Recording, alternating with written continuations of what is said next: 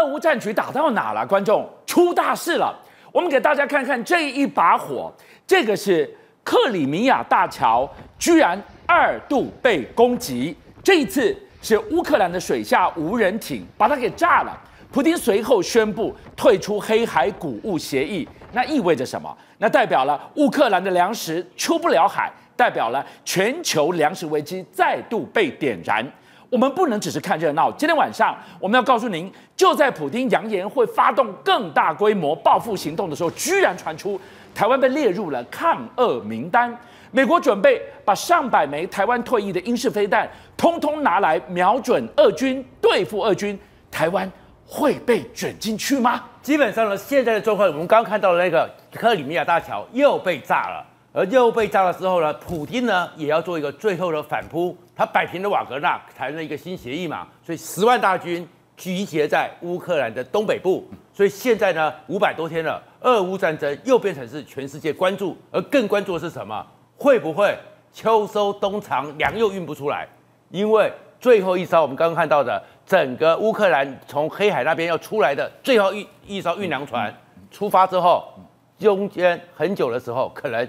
又没有粮船可以出来了。要知道哦，乌克兰是玉米、小麦最重要的粮仓之一。这一边运出来的粮仓，一船一船运出来，可以喂饱世界上四亿人口的胃耶。这下如果短缺运不出来，那个问题很严重啊。这个是说，当时乌克兰战争之后呢，好不容易到了去年七月的时候，联合国还有土耳其出面还说，还是让粮食给运出来嘛。是啊，但是后面呢，因为整个战争之后，已经到了今年要开始要认那个整个合约。期满，对，但是三次延了三次之后，然后普京说不同意展延了，哎呦，我不展延了，哎呦，那所以刚刚最后一艘船出来之后，大家想说哇，那粮食不是又要大豆啊这些东西又要涨价了吗？我后面出不了港，出不了海，然后会驱动新一波的涨价。那全世界好不容易现在打通膨打得差不多了，对，对不对？然后这个情况之下，所以你看，哦、马上那个粮食的期货又开始涨了百分之三、百分之四了。对，哎，可是这个时候呢，你会发现。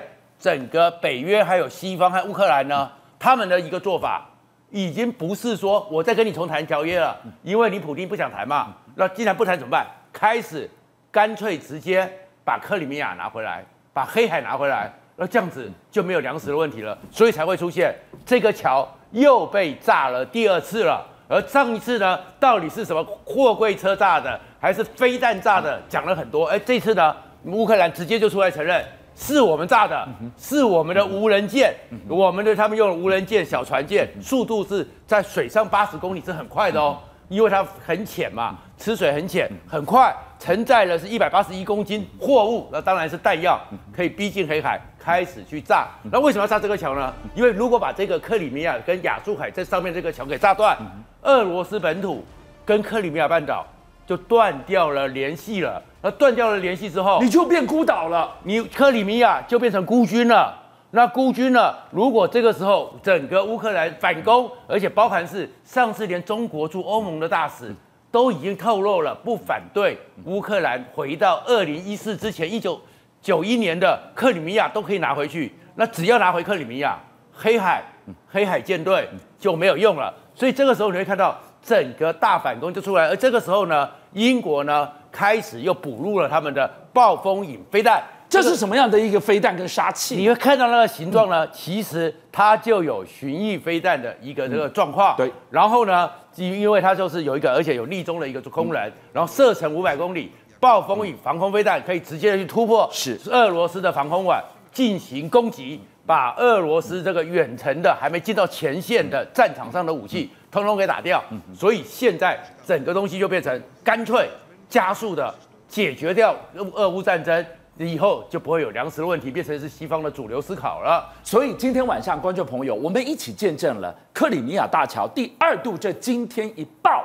将会是俄乌战场带来一个转折性的影响。后续会怎么样？十万大军已经在东北部集结，准备要大规模的反攻跟报复。我们等着看，但跟我们息息相关的，哎，今天晚上讲这些给你听，我们不是看热闹，卡关说跨背球台不是哦，跟台湾息息相关。为什么？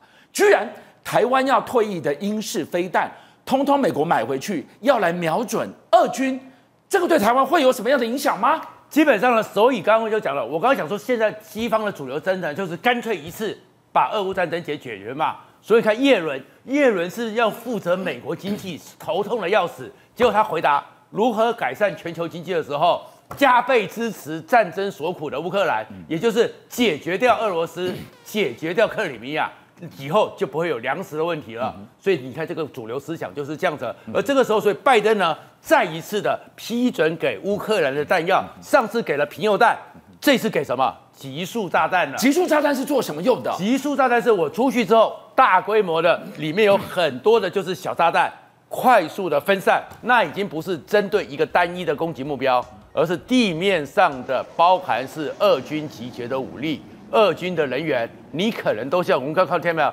天上这样集束炸弹，就一路的，等于是在一个范围之内无差别的攻击，就把你占领军一次的给打光。所以动到这个集束弹，虽然全世界有些国家说禁止用，但是美国没签约，俄罗斯也没签约。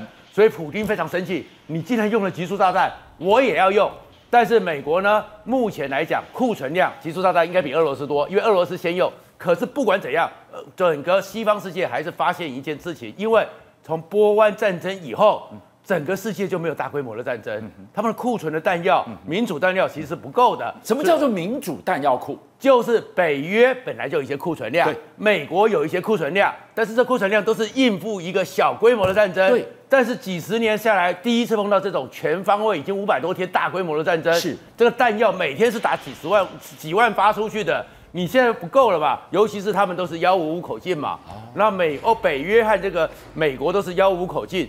俄罗斯、苏联的系统，北韩系统是幺五二，那现在幺五口径连的弹药都已经快用完了，所以打到快完了，我没有办法支援前线，甚至到了弹尽援绝，那局势是非常不利的，能怎么办呢？能怎么办？所以你会看到那个新的直接要接密令的布朗就讲说，他们要扩大预算八千八百六十亿美金，里面有一大部分就是要扩大全球的，这美国主导的弹药生产链。而弹药生产链里面就要继续扩大，但是那个是长期的计划，应急怎么办呢？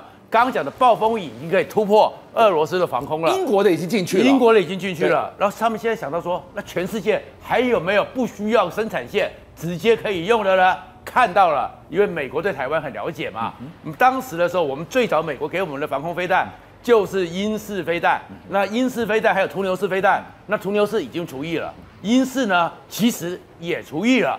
也除役了，只是放了几枚在绿岛和兰屿那边，作为一个如果攻击要绕过来的时候，低空攻击的时候一个防御。但是其实这里面呢，台湾进去的话，如果这场战争因为我们的贡献能够提早结束，对西方来讲，台湾就是 number one。那如果拖下去，那这个时候如果俄罗斯和中国会不会找台湾麻烦，那也是我们要观察的。邀请您一起加入五七报新闻会员，跟俊相一起挖真相。